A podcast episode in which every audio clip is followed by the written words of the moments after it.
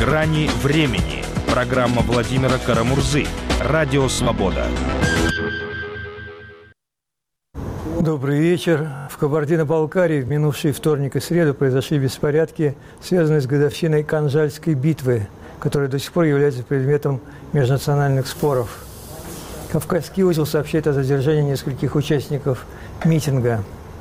Считается, что Канжальская битва произошла когда войска крымского хана совместно с османами пытались покорить кабардинцев. Многие представители балкарского народа считают, что важность Канжальской битвы переоценена или что ее не было вовсе. Десять лет назад, во время конного пробега в честь 300-летия битвы, также произошел конфликт между его участниками и жителями села Кенделян – Сегодня мы эту ситуацию обсудим с нашими гостями, историком Сергеем Александровичем Арутюновым, членом-корреспондентом Российской Академии наук Тувович Сергей Александрович, правозащитником Григорием Шведовым, главным редактором портала, интернет-портала «Кавказский узел». Мое почтение. Э, я не правозащитник, это благородные люди, я просто редактор.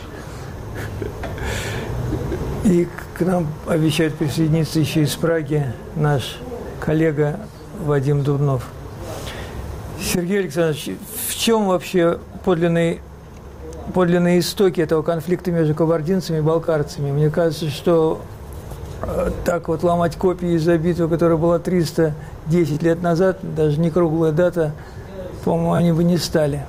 Э, вы знаете, э, битва – это большое историческое событие, и вообще на Кавказе в целом э, и в э, республиках Северного Кавказа в особенности и менее значимые даты являются предметом ожесточенных споров, соперничества, ну, политических всевозможных игр вокруг них и так далее. А беспорядки, подобные тем, которые произошли ну, сначала в селе Кентелен, а теперь и, в городе Нальчике,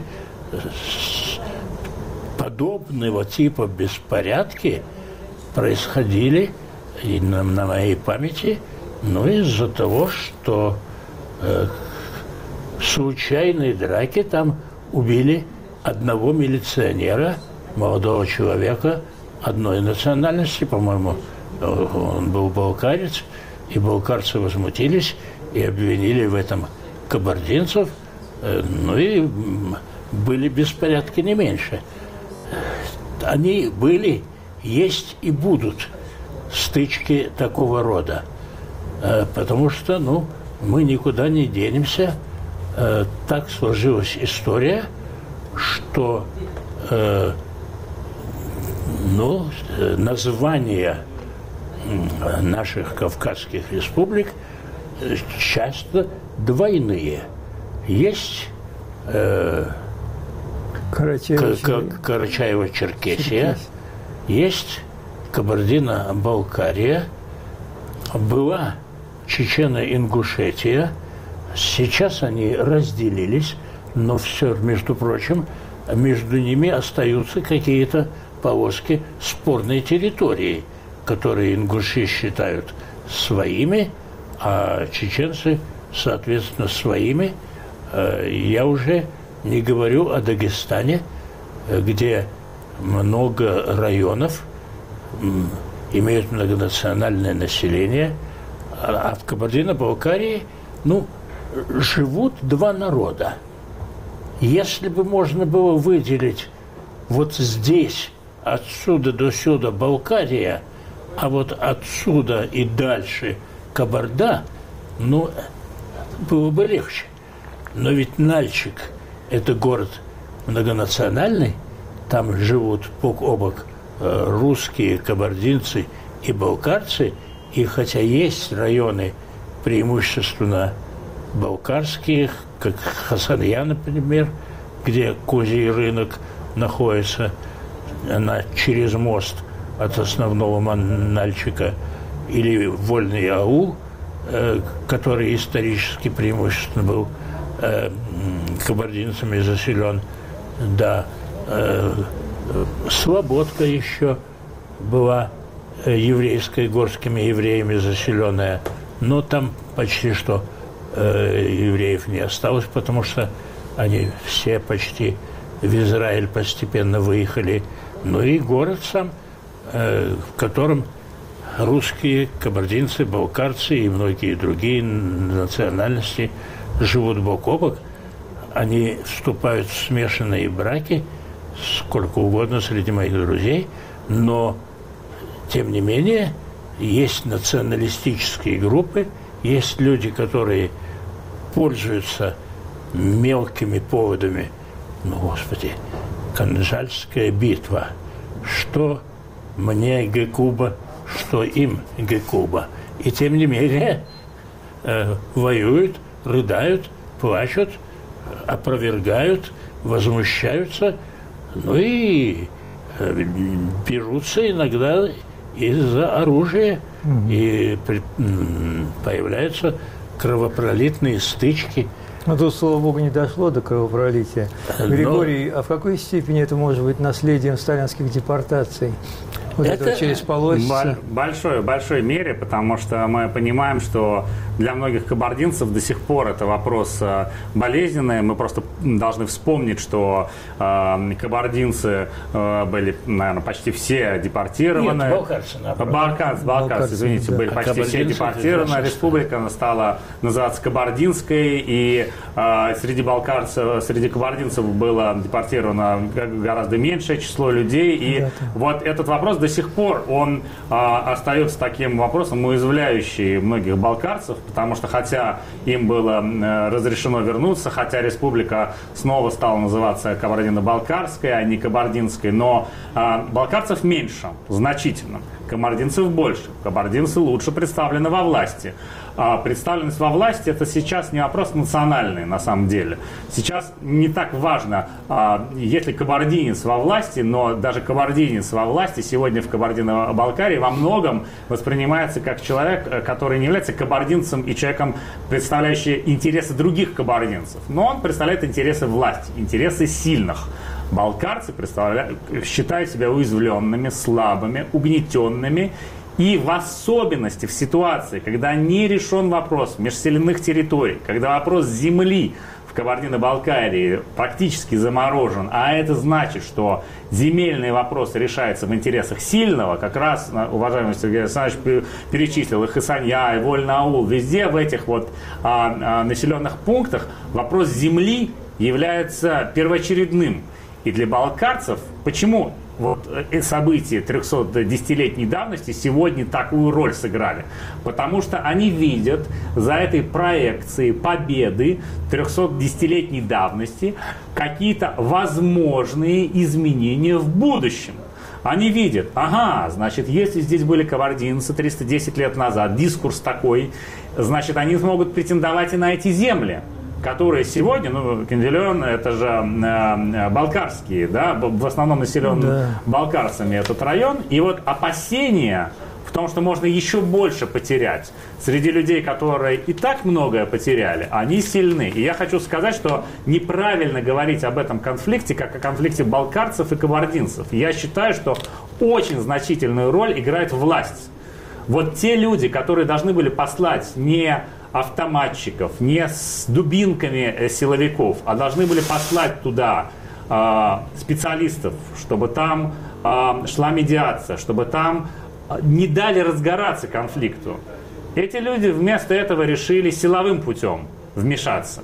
И они только подстегнули те горячие головы, подстегнули те настроения радикальные, которые а, были в селах. Мы же видим, как даже Дональчика выплеснулся, как уже упоминалось, Александр как Дональчика вы, выплеснулся конфликт, где уже даже там а, стали выступать а, несогласны. Слава богу, там хотя бы к а, выступающим вышел а, а, чиновник, поговорил с ними. То есть мы видим, что как 10 лет назад власти, тогда другие власти, так и сегодня власти не готовы работать на упреждение конфликта, на переговоры, на попытку что-то противопоставить иное, чем язык силы. А язык силы не работает. Довольно много видеозаписей сейчас, в отличие от того, что 10 а, лет назад было. И мы видим, как а, на а, хорошо вооруженных силовиков безоружные люди начинают очень агрессивно реагировать.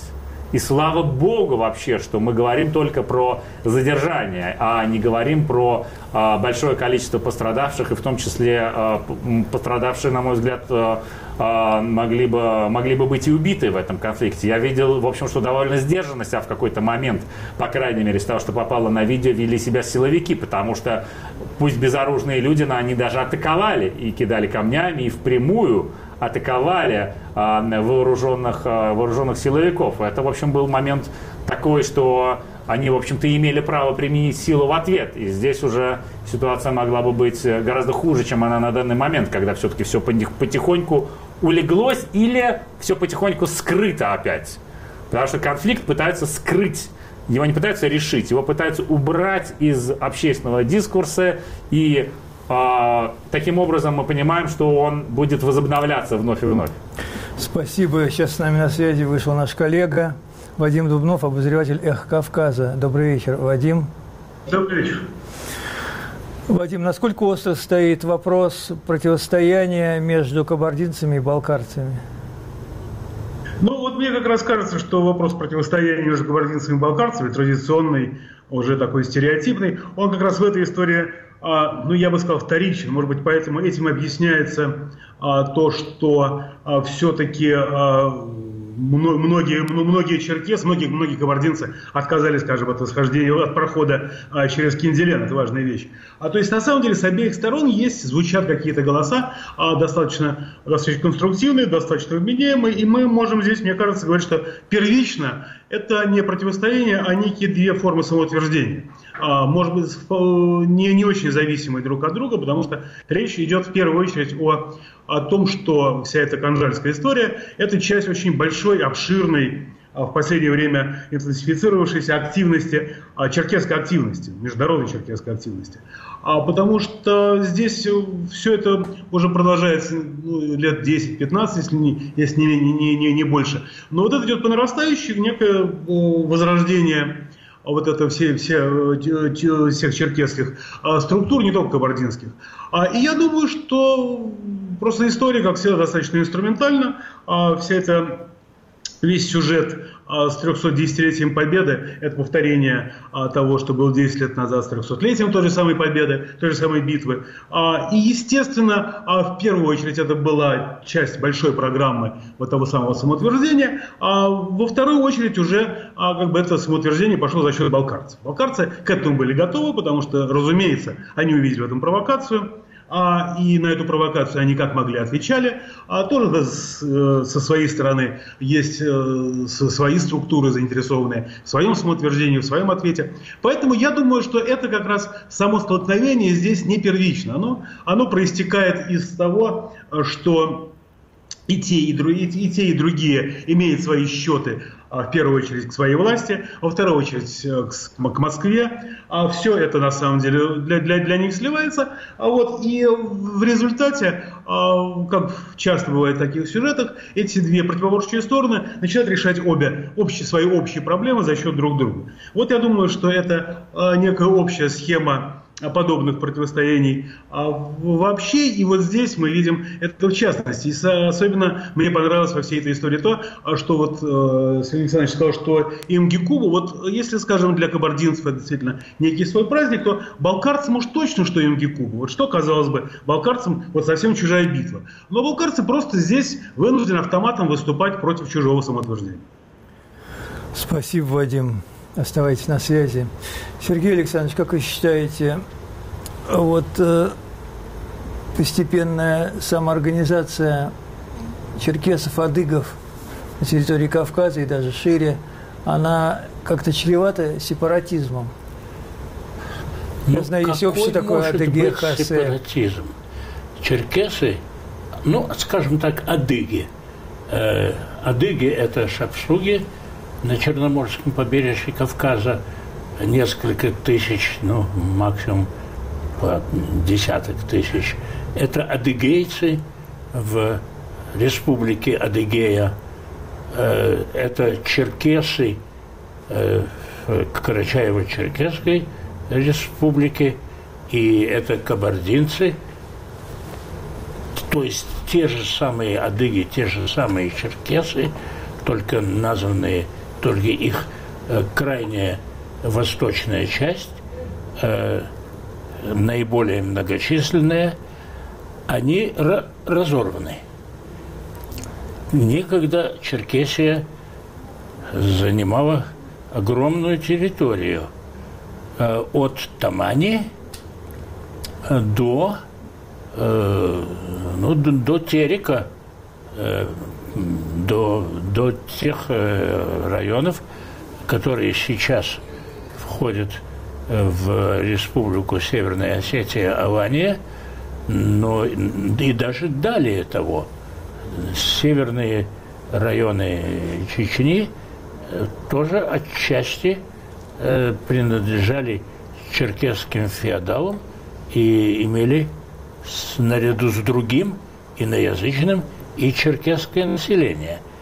Так что Большая Кабарда – это всего лишь часть Великой Черкесии, которая не была единым государством, э, но э, все-таки признавала э, какой-то авторитет верховного князя и осознавала себя единым этническим массивом. В результате Кавказской войны, которая шла с 1763 года по 1864, то есть 101 год, э, больш, большая часть черкесов, ну, там 80% или 90% или 60% об этом можно спорить, но большая часть черкесов была выдавлена в вынужденную эмиграцию, в основном в различные районы Оттоманской империи, где они и сейчас э, проживают, от Косово и до, до Эфиопии.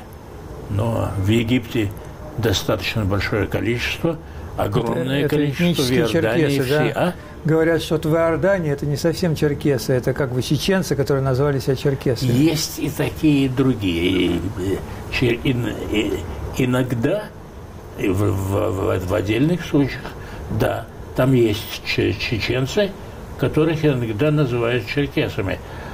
Ну, в некоторых источниках вы найдете упоминание о 300-тысячном и даже более населении в определенных районах э, абаза. Это, казалось бы, абазины. На самом деле абазинов не так много. Э, в Российской Федерации, ну, их максимум тысяч тридцать, а в эмиграции, ну, сто тысяч, может быть, наберется. Абазин трудно сказать.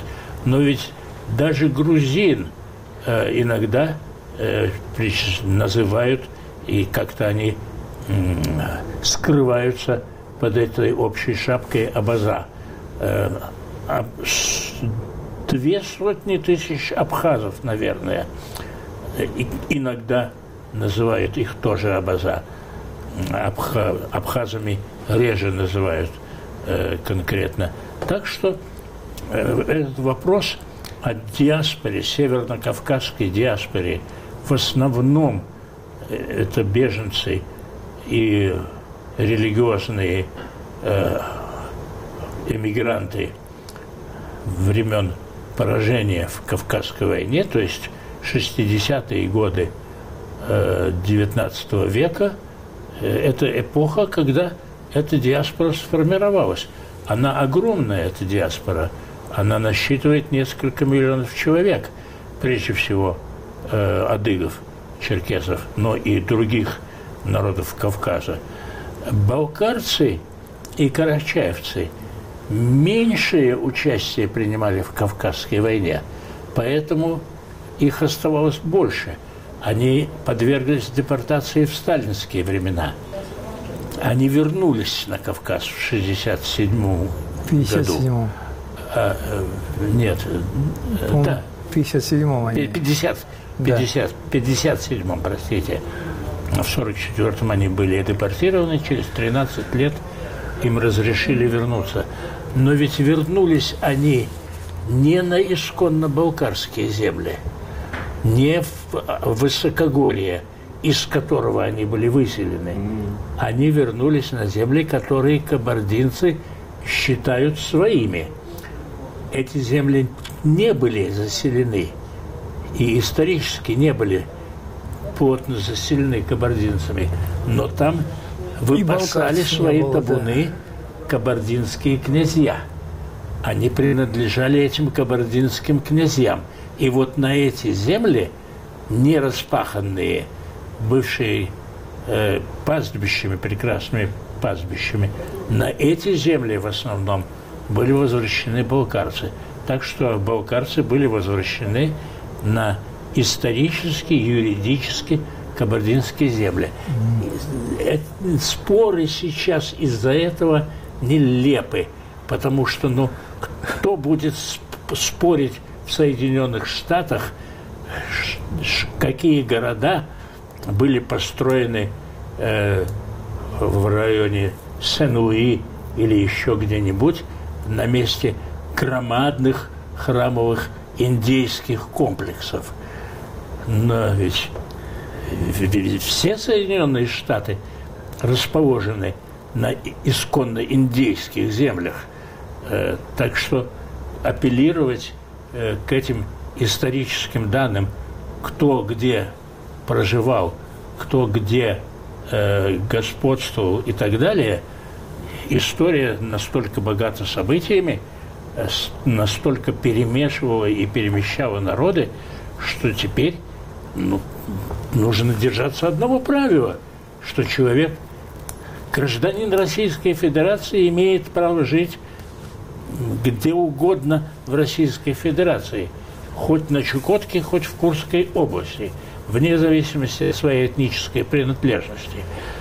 И не могут быть закреплены какие-то земли, ну, кроме земель общинного землепользования традиционного, э, не могут быть закреплены какие-то земли за определенным этносом кто где живет, тот там живет. Кто где родился, тот там, там и проживает. Или если ему угодно по жизненной своей траектории, может приехать хоть в Москву, хоть на Таймыр, хоть в Красноярский край. Но должно быть сознание этого, а вместо этого культивируется мифическое в значительной степени сознание, что вот существуют наши исконные земли – на которые мы имеем право. Кабардинцы имеют право на республику Кабардино-Балкарию, и балкарцы имеют право на республику Кабардино-Балкарию. И это злонамеренная и политиканствующая болтовня, что балкарцы недопредставлены э, в Кабарде. Они очень хорошо представлены на очень высоких должностях. Да, вот я хотел об этом поговорить как раз, Григорий. Вот я Михаил Сергеевич Горбачев рассказывал, что когда Карачаево-Черкесия входила в Ставропольский край, там было жесткое правило, что первый секретарь, значит, русский, второй секретарь черкес, премьер-министр карачаевец, а так дальше уже... Как, как в Ливане. Да, И я скажу больше. Это не только в республике. На каждом предприятии, в каждом учебном заведении, Тоже была э, такая... как правило, Градация, директор да, да. был русский или черкес, хотя черкесы там в Карачае, э, в Карачаево-Черкесии численно в меньшинстве, а карачаевец э, ну, на, на, на ролях секретаря партбюро мог быть карачаевец.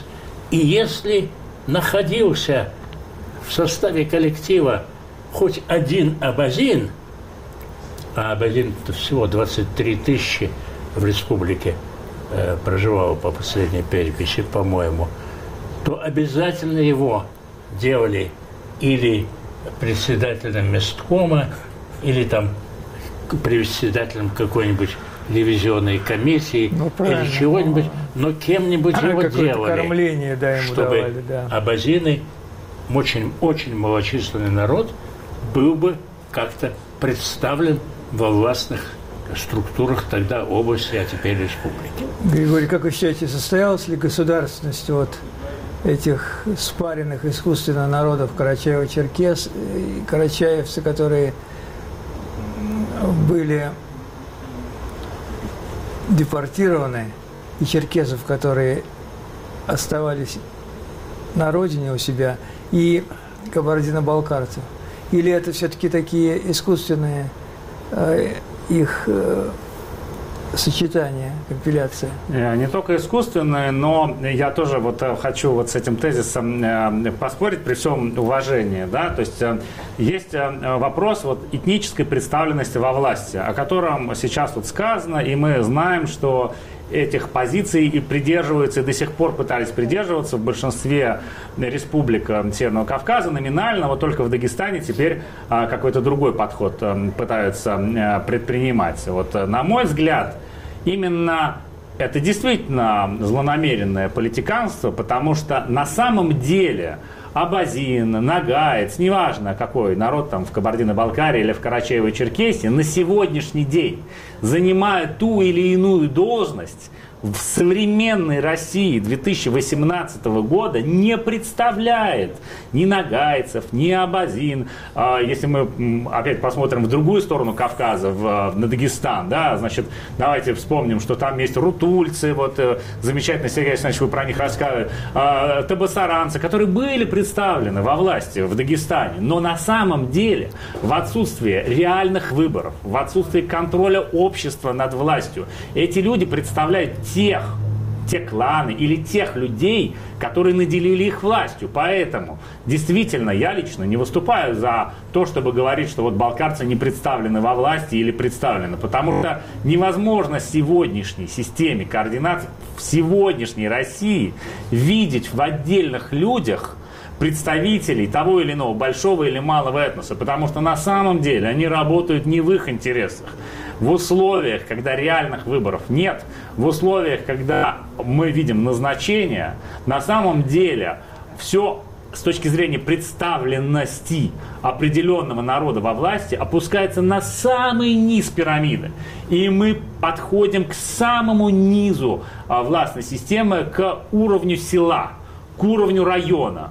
И вот там действительно мы видим, что балкарцы хотят в, в том районе, где живут балкарцы, чтобы везде были балкарцы, да, или нагайцы, которые сейчас борются в Дагестане а, а, за вопросы, которые они хотят решать и не с большим успехом борются. Они хотят, чтобы они были представлены, потому что все упирается в, еще раз, совсем не вопросы истории, совсем не вопросы национальные, межэтнические, все упирается в вопросы земли. Землепользования. Да, Именно как вы сказали, а это очень, очень большой пласт вопросов, которые мы видим между Чечней и Дагестаном, Ауховский район или Казбеговский район. Мы видим внутри Дагестана у нагайцев и у других народов внутри Дагестана. Мы видим Северная Осетия, Ингушетия. Мы видим много где эти вопросы, и многие из них действительно связаны еще с периодом депортации, но это все э, предпосылки. Самое главное, это сегодняшние власти. Что делают сегодняшние власти Ингушетии и Осетии, чтобы больше ингушей могло вернуться и жить на тех территориях, где они жили до э, известных событий. Что делают сегодняшние власти в Кабардино-Балкарии для того, чтобы балкарцы, да, их меньшинство, не надо пытаться их как-то искусственно представлять во власти, чтобы они могли пользоваться теми землями, которые им реально нужны. Нужны не для того, чтобы продавать эти земли земля под какие-то иные нужды, там, рекреационные, положим, нужны для того, чтобы реально в своем а, спектре своего развития, в котором а, животноводство играет важную роль, чтобы иметь возможность использовать эти земли вот для своих целей. А мы видим, что один конфликт за другом. Вы упомянули козий рынок. Вы же знаете, какой конфликт сейчас разворачивается с козьим рынком в Кабардино-Балкарии. Мы видим, что власти как-то не очень а, интенсивно вникают в проблематику а, тех, у кого а, нет а, больших ресурсов, нет заступников, и тех, кто как торговцы на рынке, в, а, на рынке, козьем рынке в Кабардино-Балкарии, тем, кому нужна возможность зарабатывать очень небольшие деньги, и тем, а, а, кому нужна помощь в этом – а козий рынок, положим, приватизируется. Действительно, легальный процесс приватизации. Но подумали ли о результатах этой приватизации, о тех торговцев, которые не зарабатывают там миллионы и сотни тысяч, да? а тех торговцев, которые зарабатывают там на свою жизнь. И вот это шествие, ну, опыт десятилетней давности, ну неужели сложно изучить? Конечно, шествие может состояться. Конечно, можно было все это спланировать заранее, чтобы балкарцы и кабардинцы вместе обсудили, как это шествие должно происходить, чтобы у них было общее решение, чтобы это не был вопрос только лишь кабардинцев. Для этого и нужна власть, на мой взгляд. А ее отсутствие власти в а, участии в решении проблем на этапе до того, как проблема возникает, приводит к а, возниканию все новых и новых очагов. Почему я вспомнил Ауховский район? Ведь только что, буквально недавно был конфликт в Дагестане между дагестанцами и чеченцами, которые живут в одних селах. И этот конфликт, как он разрешился? Он никак не разрешился. И на сегодняшний день он в таком же, вот, имеет такой же отложенный статус. И такие а, вопросы с такого торфяного какого-то пожара, который на время затихает, а потом вновь разгорается, их множество. И а, это возвращает нас к тому, состоялась ли государственность а, у этих республик, надо ли заново их делить, а, уже, может быть, по-другому, чтобы балкарцы были а, не вместе с а, кабардинцами. Не да? дай бог, невозможно. Да. Но вопрос-то не в этом, в том, как, как будет называться республика, кто там будет. Вопрос не в элитах, вопрос в людях, которым э, сегодня нужно внимание и помощь. В том, чтобы они могли использовать землю, например. А не в том, какие будут шествия, как будут называться республики и так далее.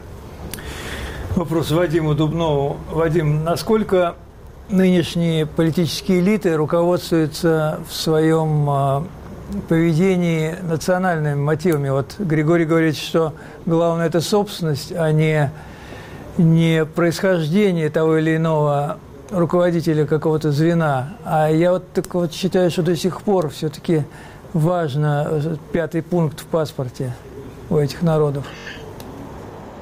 Ну, это зависит от того вопроса, который вы решаете с этим паспортом.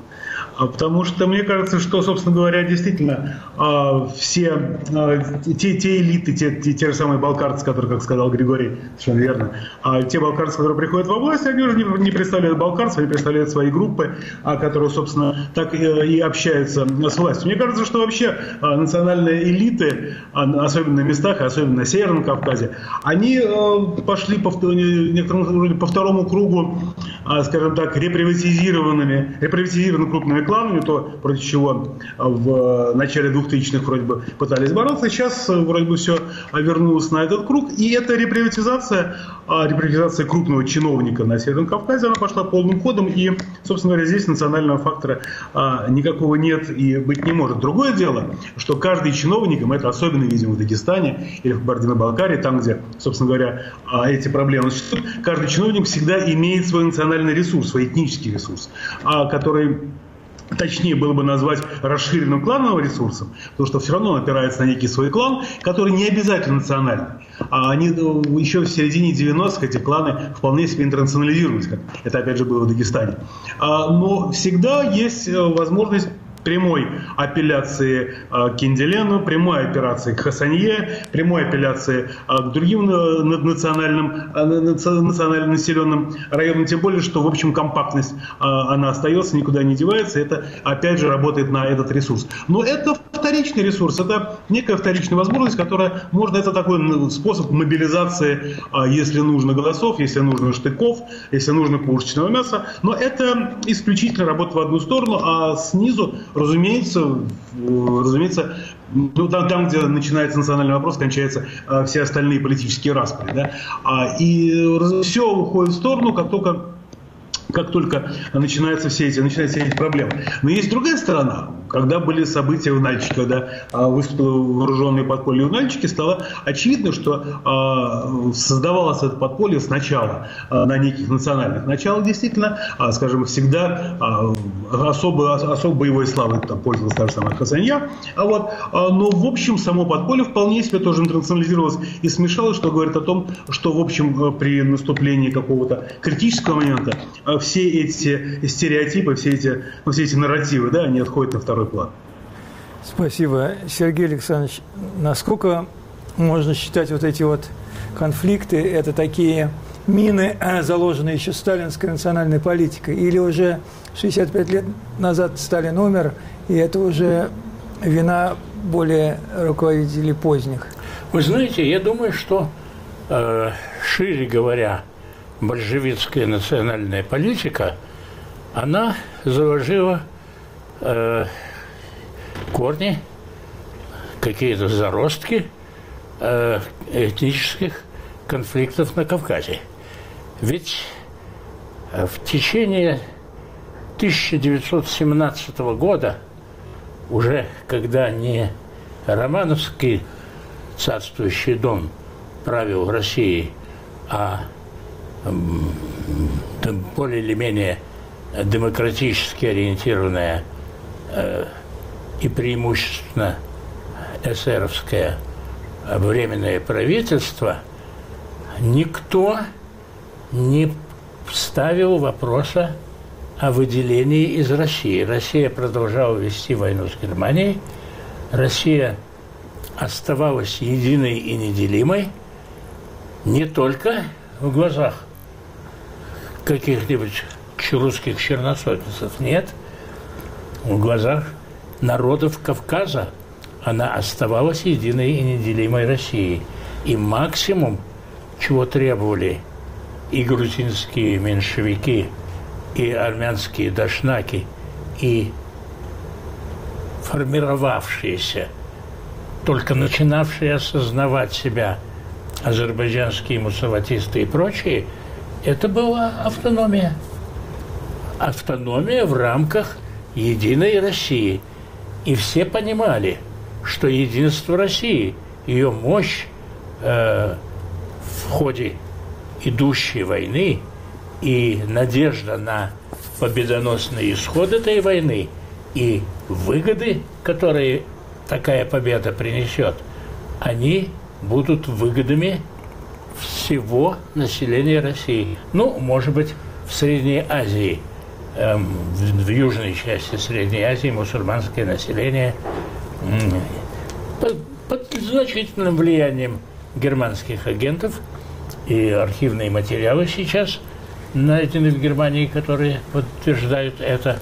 Ну, может быть, там была антиправительственная деятельность, направленная на э, самостоятельность, но ведь, собственно говоря, и Хивинское ханство, и Бухарский Эмират – продолжали оставаться э, самостоятельными государствами, только инкорпорированными на вассальных правах в Российскую империю.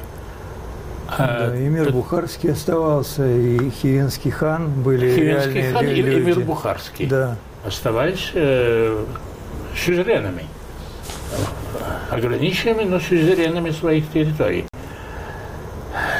Именно большевики поставили вопрос – о выделении национальных образований с тем, чтобы потом эти национальные образования зажать, но все равно опираться на национальные коммунистические партии, на коммунистическую партию Грузии, где ведущую роль играли грузины, на коммунистическую партию Армении, ну там, кроме армян, практически никого не было, но и на коммунистическую партию Азербайджана, где при всем многообразии и пестроте этой территории, э, я не говорю даже республики, а именно территории, потому что много разных территорий было как бы склеено в республику Азербайджан довольно искусственным образом.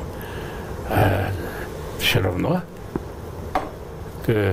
тюркское население формально говоря, собственные азербайджанцы, хотя это и неверный, тезис, не, неверный термин э, было в привилегированном положении по отношению к многочисленным национальным меньшинствам. Так что, в общем, не, не, не только сталинская, нет. Вообще большевистская национальная политика, она была направлена на создание этнических обособленных территорий, да. потому что партийной элитой, этнически оформленной элитой этих территорий легче было управлять. Григорий, действительно ли на поверку оказалась, оказалась химера, вот так, дружба народов, которые учили многие поколения советских людей, что ну, политика интернационализма якобы, а на самом деле прошло почти век, так сейчас разоблачают, например, 26 бакинских комиссаров, оказалось, это никакие не герои. Мы тоже передачу делали про них. А в основном были армяне, бакинские комиссары. И, ну, это не будем углубляться. Ну и еще масса нерешенных не, не территориальных вопросов, не говоря уже о Нагорном Карабахе, и там и о крымских татарах. Вообще реализован ли закон Верховного Совета, по-моему, 92 года о восстановлении прав репрессированных народов. Реабилитацию. Реабилитации, да, да. да. Но этот закон э, очень сложно было бы исполнить, поэтому, да, он не исполняется, и был закон, э, касающийся репрессированных, а был закон о реабилитации народов, а реабилитация народов не исполнена и, вероятно, не будет исполняться.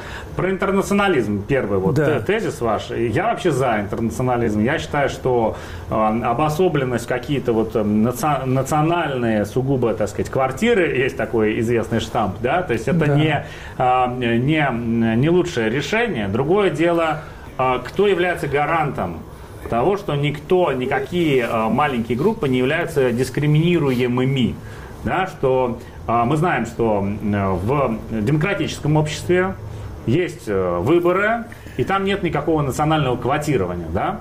В том обществе, где у нас на сегодняшний день мы помогаем э, не знаю, там, замечательным, потрясающим, замечательным, прекрасным там, абхазам поступить в вузы, потому что у них, мы понимаем, система образования э, такова, что им сложно было бы без квот поступить в какие-то вузы.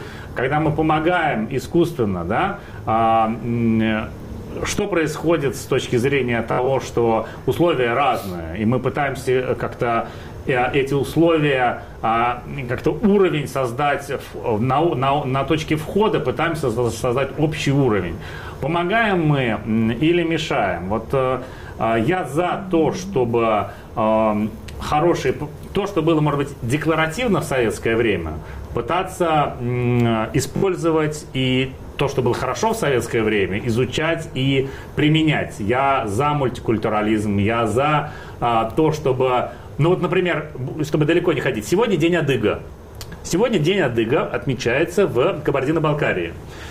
Сегодня, в день Адыга в Кабардино-Балкарии, вспоминая события не 310-летней давности, события вчерашнего дня, нужно было пригласить балкарцев, нужно было сделать на дне Адыга для балкарцев праздник. Праздник.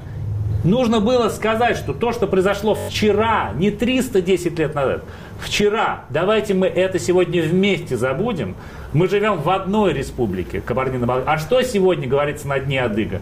Сегодня проходят под копирку советские мероприятия. Сегодня чиновники заявляют, что конфликт спровоцирован извне, врагами, из-за каких-то закулисий, какие-то зарубежные страны участвуют, соцсети заодно обвинили, Проплачено что... Все. Да, оттуда этот конфликт. Но если мы не хотим искать свои проблемы у себя дома, пытаемся сказать, что конфликт извне привнесен. В день Адыга мы будем вспоминать только про адыгов. Где же вот те хорошие практики, которые можно и нужно было применить? А, я считаю, что а, нужно больше двигаться в сторону понимания, что у нас, как заявлено в Конституции, у нас многонациональная страна, у нас разные народы должны чувствовать себя одинаково представленными. И если у вас происходят межнациональные конфликты, то, что произошло в Кабардино-Балкарии, это межнациональный конфликт. Не соцсети, не враги из-за рубежа. Это проблема в Кабардино-Балкарии. Надо поднимать этот вопрос на публичное обсуждение.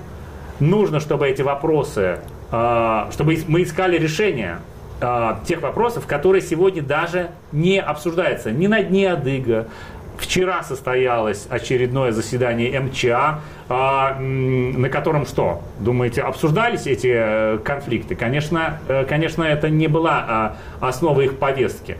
А, то есть мы видим, что как и в советское время, что было плохо в советское время, конфликты пытаются скрыть, преуменьшить, вместо того, чтобы реально искать решение этим вопросам.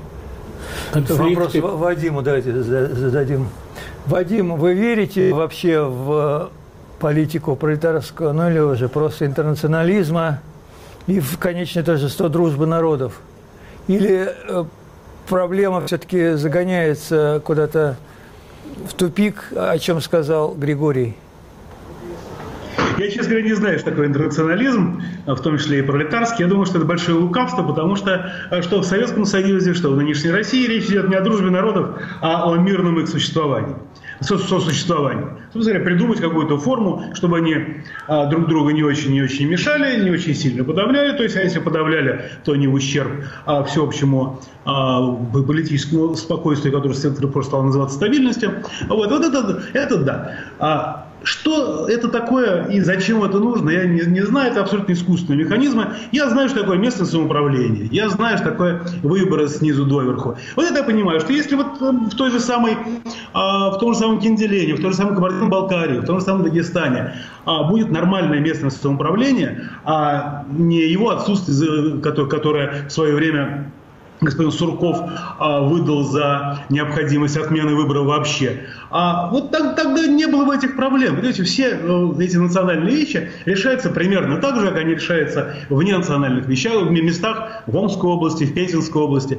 или где бы то ни было. Разумеется, есть специфика, разумеется, есть какие-то культурные вещи, разумеется, есть а, стереотипы, обиды, национальные, национальные традиции, все. Но все это на самом деле вторично. Если решить политическую проблему того же самого а, той, той же самой, низовой демократии, а то я думаю, что а, без всех этих замечательных сказок про интернационализм можно прекрасно обойтись. Другая проблема. А, Григорий сказал про мультикультурализм. Я думаю, что это проблема другого уровня. Мультикультурализм – это проблема для а, тех обществ, для тех мест, для тех регионов, где стоит проблема совместного проживания. И в России есть этот опыт, он уже есть в Москве, он есть э, в некоторых местах на Северном Кавказе, там, в том же самом, на том же там Ставрополе, где этот опыт в боях, э, в постоянных распрях, но он тем не менее появляется. И жизнь там сейчас устроена немножко по-другому в этом отношении. Вот э, я думаю, что э, та проблема, которая, собственно говоря, является реальной проблемой для а не только для России, вообще для, для всех, вот она перед, перед Россией встанет тогда, когда перестанут говорить про дружбу народов, интернационализм и прочие лукавые и небезопасные химеры. Спасибо большое. Да, да, пожалуйста, Сергей Александрович. А в 1990 году защитил, наконец, э, после долгой волокиты, э, один из моих 40 аспирантов, эм, Руслан Тазиев. Он защитил диссертацию на тему «Быт э, рабочих горно-обогатительного комбината Тырны-Ауса». Кабардино-Балкарии. Это большой вольфрамовый или вольфрамомолибденовый рудник и большой обогатительный комбинат при нем, который делает обогащенный концентрат э, эту, этой руды, из которой добываются эти ценные металлы. Одним из результатов этого исследования было сравнение доходов семей, рабочих семей, живущих в городе, кабардинской, балкарской и русской национальности. Тех и других так на комбинате, ну, примерно под, по третьей было. Результат был, если принять средний доход семьи рабочего балкарца за 100, то средний доход семьи рабочего кабардинца был 85, и средний доход русской рабочей семьи был 75. Все три национальные группы, в общем, жили неплохо. Но, безусловно, балкарцы жили несколько богаче кабардинцев, а кабардинцы были, не, жили несколько богаче русских.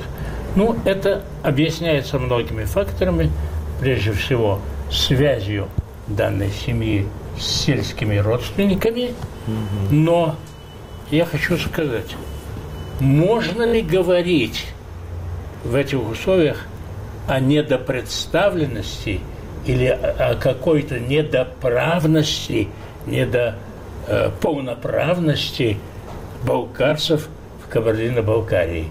Если уровень жизни, ну, ощутимо выше именно у балкарцев. Балкарцы – это 10% населения.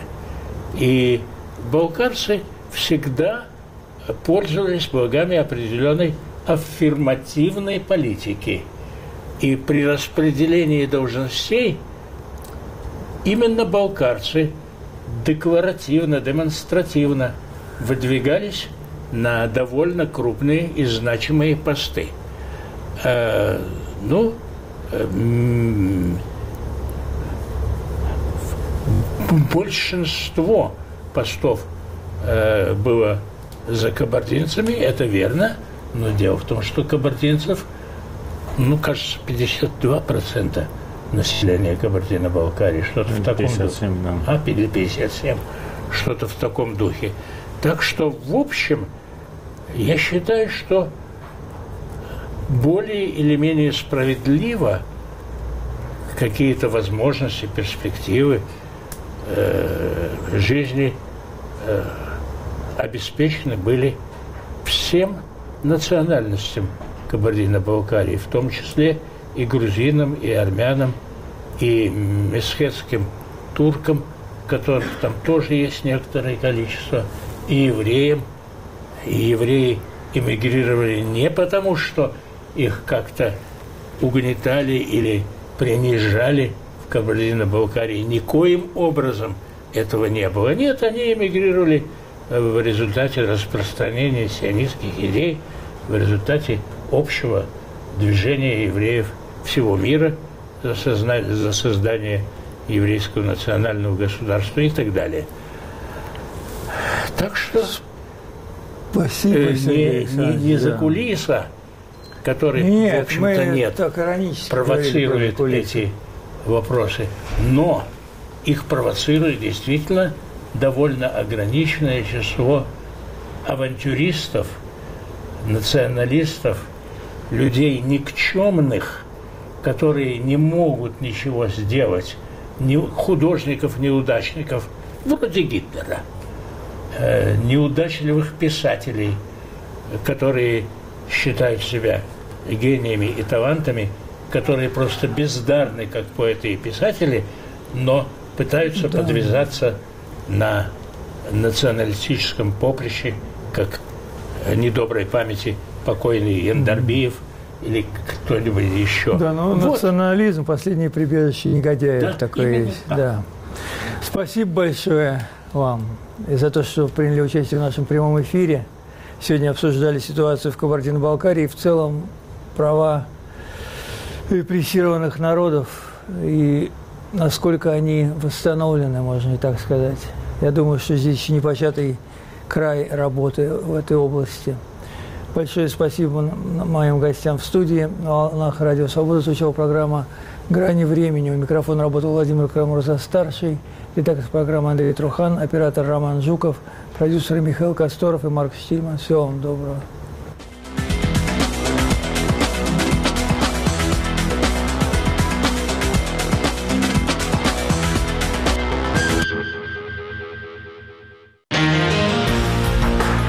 Подкасты «Радио Свобода» слушайте даже там, где нет радиосигнала. Скачивайте бесплатно на сайте свобода.орг, а также в iTunes, Podster.fm и SoundCloud.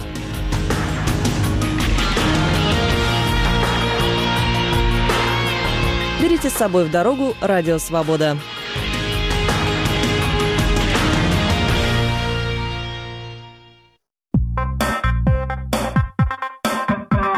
Радио «Свобода» в социальных сетях. Твиттер, Фейсбук, ВКонтакте. Последние публикации и открытые дискуссии.